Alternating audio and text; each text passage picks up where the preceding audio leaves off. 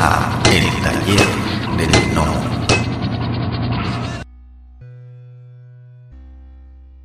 Hola, ¿qué tal mis estimados gnomos? Estamos aquí reunidos, arrejuntados, congregados, muy contentos, empezando una nueva serie de episodios. En esta ocasión vamos a... Estoy, en esta ocasión estoy especialmente contento porque es eh, la primera eh, mujer que tenemos la oportunidad de entrevistar ella sola, porque ya tuvimos la entrevista con, otro, con un grupo de personas. No es porque yo tenga algo en contra de las mujeres, pero nunca me había tenido, o sea, nunca había podido concretar con, con, con una.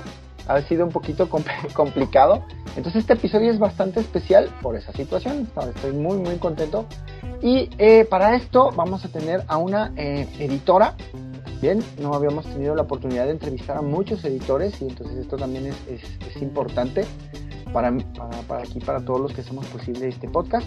Eh, en esta ocasión tenemos a Mercedes del Castillo, que es editora en la editorial Cósmica. Eh, ahorita nos platicará entre los proyectos que tiene. Y para esto, pues, ¿cómo estás? ¿Cómo estás, este, Mercedes? Hola, ¿qué tal? Eh, pues nada, muy bien. Eh, me alegro de, subir el, número de mujeres y el número de editoras que aparecen en el canal para, variar un poco. No, sí, créeme que para mí sí, ha sido bien importante, digo, no, no es porque sea machista ni ninguna de esas cosas, pero sí, la verdad ha sido, eres la primera y estamos muy contentos. Y vamos pues a empezar con la primera pregunta del podcast, que es, ¿Cuál es tu primer recuerdo que tienes acerca de todo este mundo de los cómics y todas estas cosas buenas de la vida que nos gustan mucho? sí, pues eh, es algo que, bueno, lo, lo estuve pensando hace, hace un tiempo que, que empecé a escribir unos artículos para, para el blog de la editorial y estuve pensando en cuando empecé yo a leer cómics y eso. Y en realidad cuando yo era pequeña no leía leía cómics, pero no como que no sabía que eran cómics, por así decirlo. En plan, en mi casa se leía muchas novelas y mi madre leía un montón y yo iba a la biblioteca muchísimo cuando era pequeña. Eh, yo que sé, iba a la biblioteca una vez a la semana y me llevaba todos los libros que podía, pero leía sobre todo novelas. Y luego cómics, pues leía los de mi pequeño país, me acuerdo que había una tira de Spirú y pero no era, no, yo como que no sabía lo que eran cómics, por así decirlo. Y creo que fue cuando empecé a ir a la universidad con 18 años o una cosa así, que hice nuevas amistades que me empezaron a prestar eh, algunos mangas. Y empecé leyendo, creo que el primer cómic que leí fue Chobits. Y después de eso, eh, otros amigos que eran más de americano me dejaron V de Vendetta y creo que ahí fue cuando empecé a leer cómic y esos dos títulos los recuerdo como con muchísimo cariño porque fue eh, V de Vendetta fueron la primera colección que me compré de grapas y me acuerdo de ir a comprarlos y, y de mm, pues de que un mes era algo, yo no sé si lo publicaban cada mes o cada 15 días, no me acuerdo, pero pues yo que sé, no sé si coincidió exámenes o algo y no pude ir y cuando volví no tenían el número que me faltaba a mí y, fue un poco drama, pero, pero al final pude acabar la serie y me gustó un montón. y eso es lo, como los primeros recuerdos que tengo de, comprarme yo mis propios cómics. Que no es hace, es hace tiempo ya, pero ya era mayor. Ok, ok, no, no vaya, aquí a, diferencia con, con, otros autores, entonces tú empezaste ya tarde, por así decirlo, porque al final del día nunca es tarde, ¿no? Sí, sí, sí, nunca es tarde para empezar a leer cómics, pero sí que es verdad que no, que no tengo esos... Sí que, pues a lo mejor yo que sé, Mortadelo y Filemón y eso sí que los tenía en casa, pero no, como que no eran tan importantes para mí, que fue cuando, cuando ya me hice adulta que, que empecé a leer cómic y dije, Dios mío, lo que me estaba perdiendo y y ahí lo descubrí. Ok, ¿y en qué momento, eh, vaya, en, esta etapa, por así decirlo, estás, estás conociendo, pero cómo fue ese proceso en el que decides eh, incursionarte eh, en esto, ¿no? En, este tema de, de, ser. Pues eso fue, creo que como en el 2012 o en el 2013, yo estaba haciendo un máster de edición pero bueno, mi primera idea era eh, pues eh, editar novelas o editar ensayo, cosas así. Pero pues mi novio es muy lector de cómic y yo ya leía cómic, pero como que no lo, no sé, no había pensado en la edición de cómic, no era algo que se me hubiera ocurrido. Pero me acuerdo que estábamos un día hablando y estábamos hablando de los libros digitales, que no tienen nada que ver, pero a raíz de eso, em, pues montamos una revista, que era, bueno, pues un fanzine así hecho por amor, con, con amigos y con, con, otros autores que conocíamos. Yo no soy, bueno, escribía, yo escribo no ficción, yo no escribo, no escribo cómic ni nada de eso. Pero empezamos a hacer una revista con cómics y con relatos y a raíz de la revista esta que se llamaba The Rocketman Project eh, empezamos a conocer a, pues a muchos más autores sacamos cinco números al final de la revista y a raíz de eso eh, Fernando York que fue uno de los guionistas que conocimos nos propuso una historia que tenía él que es las catacumbas de Salem eh, que es una recopilación de historias de miedo y la historia pues me, me, gustó, me gustó ese formato, porque a mí el formato revista, por lo que sea, me gusta un montón. Entonces este estilo pues de recopilación, donde aparecen varios artistas, puedes ver estilos de dibujo muy diferentes, eh, luego pues las historias así de miedo, de brujas y tal, pues también me gustan. Y, y ese fue el primer cómic que editamos. Y ahí éramos The Rocketman Project, pero eso fue en 2015 y ahí pues después de eso seguimos editando más, pero muy despacito y, pues más como un hobby. Pero en 2021, el año pasado fue que, hicimos este cambio a Cósmica y ahí ya, eh, bueno, ya nuestra forma de trabajar había ido cambiando, pero ya el año pasado decidimos que había que, que hacer visible eh, todo lo que habíamos crecido durante estos años y el, y el rumbo nuevo de la editorial.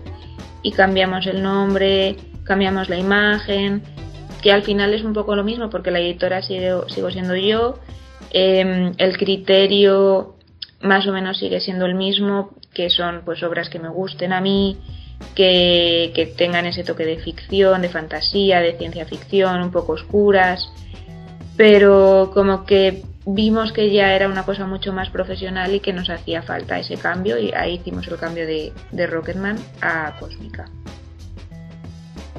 Ok, perfecto. Pero ah, aquí me viene una duda, bueno, yo lo tengo muy claro, pero mucha gente no. Pero ¿qué trabajo hace un editor? Porque muchas veces dicen, no, pues es que es esto o es aquello o no sé. Pues para eh, todos aquellos neófitos que somos de este, en este asunto, ¿qué hace un editor? Pues, a ver, el trabajo de un editor es bastante variado y yo creo que depende mucho de el tipo de empresa en el que trabajes. Por ejemplo, yo soy en Cósmica, estoy yo. Eh, luego Sergio, que es un compañero que tengo, eh, que, me, que me ayuda en labores de maquetación, en labores de, de selección de obras y demás. Pero como que la jefa de la empresa soy yo, ¿no?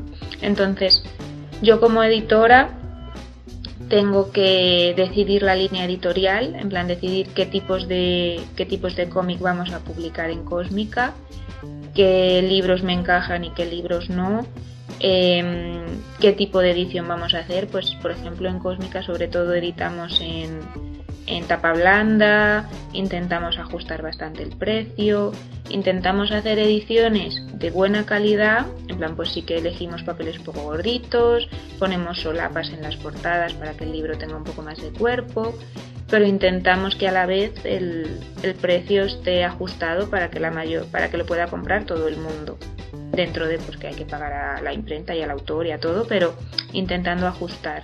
Entonces eso es una, una labor del editor cuando es como editor jefe. Luego está la parte de trabajo de como de editor de mesa, por así decirlo, que en este caso también la hago yo y Sergio, que es más pues el día a día de trabajar con los autores, de una vez que ya hemos decidido que una obra encaja en la editorial, pues ir trabajando con los autores, viendo el guion, viendo que pues que la historia porque cuando nos mandan un proyecto, pues eh, la mayoría de las veces no está hecho. Entonces, una vez que el guionista se pone y dice, vale, pues el guion está ya listo, lo revisamos con, con el guionista o con la guionista, vemos si está todo bien, si todo encaja, si la trama fluye, los personajes son coherentes, vemos que no hay así ningún fleco que se haya quedado suelto, vemos que está todo guay y luego hacemos lo mismo con, con el dibujante de pues ver cómo plantea las páginas, cómo diseña los personajes, eh, yo que sé qué paleta de color va a tener. Eh, pues también trabajamos el diseño de portadas um, y una vez que el cómic está hecho entra como la otra parte que pues en una empresa grande, en una editorial grande, esto lo hará otro departamento, pero en Cósmica pues seguimos siendo los mismos. Y entramos en la parte pues de comercialización, de poner a la venta, de elegir un precio, elegir una fecha de salida, eh, hacer una campaña de comunicación para avisar pues a la prensa, a los blogs, a los canales de YouTube, eh, hacer programar en plan, vale, cómo vamos a hablar de este cómic en Twitter o en Instagram, qué imágenes vamos a usar, eh, a qué tipo de lector le va a gustar el cómic y entonces teniendo eso, sabiendo en plan, vale, pues este cómic le va a gustar a gente que le guste, yo que sé, Sin City, pues entonces vamos a intentar hacer una comunicación que a la gente le recuerde a eso para que identifiquen nuestro cómic y sepan de qué va y les llame la atención. Eh, luego habría otro departamento, que en este caso también lo hago yo, que es eh, contactar con las tiendas o a través de la distribuidora o directamente para que pidan los libros, los tengan allí, se hagan presentaciones y todo eso. Y mm, más o menos ahí pues acabaría mi trabajo de editora. Bueno, y luego como te comentaba antes, pues también ir a las ferias, que igual pues en el caso de las editoriales pequeñas, eh, los editores asistimos personalmente a las ferias para vender los libros y contárselos a, la gente que va, explicarles de qué van y hacer toda esa labor de, venta directa. Así que eh, no sé si me dejo algo, pero bueno, ya bastante, mucho trabajo, como puedes ver. No, pues es lo que te iba a decir, pues si dejaste algo, pues dejaste de, vivir y de comer y de hacer, es demasiado trabajo. Y, es, es algo que, es algo que pasa, mm, em, desafortunadamente pasa desapercibido porque uno, uno, uno cuando dice, ah, es que el cómic, y pues sí, que el escritor, el, dibujante, el, el, entintador, pero uno desconoce precisamente toda esa labor que se tiene que hacer para que a uno le llegue, uno pueda tener en sus manos la publicación terminada. Sí, claro, porque eh, aparte de todo esto que te he dicho, pues claro, una vez que hemos trabajado con los autores la obra, la hemos terminado, vale, pues por ejemplo sí que tenemos una, una correctora que es externa, ¿no? que es freelance, que nos corrige los textos para que no haya pues faltas de ortografía ni, ni nada de eso, obviamente. Luego está la rotulación y la maquetación que la suelo hacer yo o, Sergio que me ayuda y, cuestiones de diseño, ¿no? Pues eso de diseño de portada, de decidir si hay que ponerle un prólogo al libro o de si vamos a meter unos extras y hay que, pues hay que diseñarlos, ¿no? Hay que colocar en la página esos bocetos, esas ilustraciones extra o lo que sea. Y todo eso, pues al final es lo que hace que el libro tenga la forma exacta que tiene, porque muchas veces si un, si un libro en vez de haberlo sacado una editorial lo sacara otra, pues no sería exactamente igual, ¿no? A lo mejor hubieran tomado otra decisión en portada en vez de eh, esta idea pues queremos esta otra o en vez de estos colores queremos estos otros ahí pues también se nota cada editorial lo hace de una manera diferente. Claro cada editor o sea, a final de cuentas es como como el dibujante no o sea tienes un guion pero un dibujante lo va a desarrollar de una manera y el otro de otra entonces es lo mismo no cada editorial tiene su editor en jefe y cada uno tiene una visión diferente de, de lo que puede ser un proyecto. Sí, eso es. Ok, bueno, entonces ya vimos ahorita a grandes rasgos las, las pocas dos o tres actividades que tienes, pues ya, ya, nos acabas de enumerar que son poquitas, pero vamos, dejamos de ser sarcásticos y vamos a empezar a desmenuzar todo este asunto. Comentabas ahorita hace un ratito que los proyectos no llegan, no llegan completos. vámonos, me interesa saber esa parte porque luego mucha gente piensa, o sea, pues, lo, lo, digo por gente que se, me que se ha acercado con nosotros a preguntar, de que para las editoriales es, importante tener el proyecto o presentarles un proyecto de, en este caso de cómic, pues adelantado o terminado. Y tú ahorita acabas de comentar que muchas veces los proyectos no están terminados, o sea, o que están apenas en, en, en proceso de germinación. Eh, aquí, ¿cómo, ¿cómo es el proceso con ustedes, contigo en específico? O sea, yo tengo una idea y te la presento y la vamos a desarrollar o tengo que llegar ya con una parte del proyecto terminado, no sé, diseño de personajes, a lo mejor este, una base central. ¿Cómo es ese proceso para que alguien que quiere empezar eh, se tenga que acercar, por ejemplo, contigo? Sí, a ver, claro, esto por supuesto de en cada editorial, pues me imagino que lo hacen de una manera diferente y buscan, pues habrá editoriales que busquen proyectos terminados nos, y pues nosotros en concreto eh, no, no necesitamos que el proyecto cuando nos lo presenten esté terminado.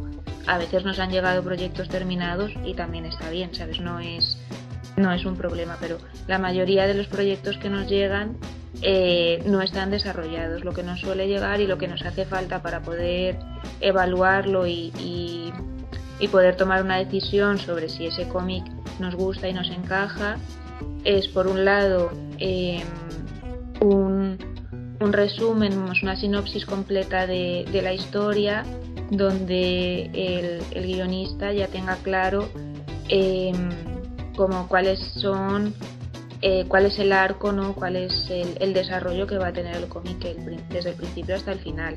Necesitamos que, el, que nos hagan el spoiler y que nos cuenten cuál va a ser el, cómo va a terminar el cómic, ¿no? que nos cuenten todo, eh, que nos sepan transmitir un poco pues el ritmo que va a tener el cómic, si va a ser un cómic de acción, si va a ser un cómic más pausado, más de más reflexivo, para, para ver ahí tener una idea. Eh, aparte de eso, pues eh, sí que es bastante más sencillo vender un proyecto cuando es eh, cuando ya viene la pareja creativa de guionista y dibujante o cuando es la misma persona que hace las dos partes para poder ver cómo va a ser ese dibujo y cómo va a ser la, y cómo es la narrativa de ese dibujante, ¿no? Eh, que pues suelen presentar pues cuatro, cinco, seis páginas que no tienen por qué ser las primeras del cómic sino más bien eh, o páginas de diferentes eh, momentos donde haya diferente, pues diferente atmósfera, a lo mejor pues unas páginas más calmadas, más de diálogos, más de profundizar en, en, cómo son los personajes y otras páginas más de acción que a lo mejor son, pueden ser muy diferentes de plantear y está bien poder ver las dos cosas para ver cómo, cómo lo resuelve el dibujante y se suelen mandar también fichas de personajes con el diseño de personaje, eh, tanto gráfico como, como escrito, ¿no? De eh, pues qué tipo de persona es, cuáles son sus motivaciones en la historia, em, qué es lo que quiere conseguir, ¿no? cuál es su papel, si es el protagonista, si es el villano, si, es un antihéroe, si lo que sea para que así nosotros desde la editorial nos podamos hacer como la mejor idea de, de, cómo va a ser el cómic una vez esté hecho. Pero la mayoría de las veces eso pues se presenta así solo el proyecto porque al final pues un cómic es un trabajo muy duro que suele llevar bastante tiempo entonces los autores prefieren como no arriesgarse a estar yo que sé un año o más tiempo trabajando en un cómic sin saber si van a tener una editorial. Entonces presentan así el proyecto que ya está pensado, ya tiene un estilo, ya tiene eh, ya está planteado, ¿no? Ya se puede llevar adelante, pero pues esperan a que una editorial les diga sí, me gusta, vamos a, vamos a hacerlo y entonces se ponen, se ponen a hacerlo. También lo bueno de, de cuando presentas así solo un proyecto, sin estar desarrollado entero, es que puedes trabajar con, con alguien que puede darte también feedback, ¿no? que te puede dar sus ideas y puede aportar otra visión a la historia y ayudar a que, a que salga mejor. Pues muchas gracias que han llegado hasta el final del podcast. Si les gustó el contenido, por favor, denos like, compartir, suscríbanse o pónganos un comentario en la plataforma donde nos escuchen para que podamos llegar a más personas. Muchas gracias. La voz y la producción de este podcast estuvieron a cargo de Adro, a un guion de El Piedra. Para todas sus dudas, sugerencias y comentarios, tenemos la siguiente dirección de email tallerdelnomo.yahoo.com.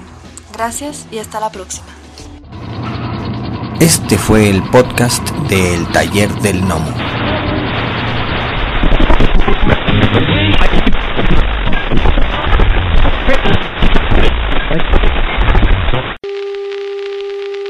For the next 60 seconds, this station will conduct a test of the emergency broadcast system. This is only a test.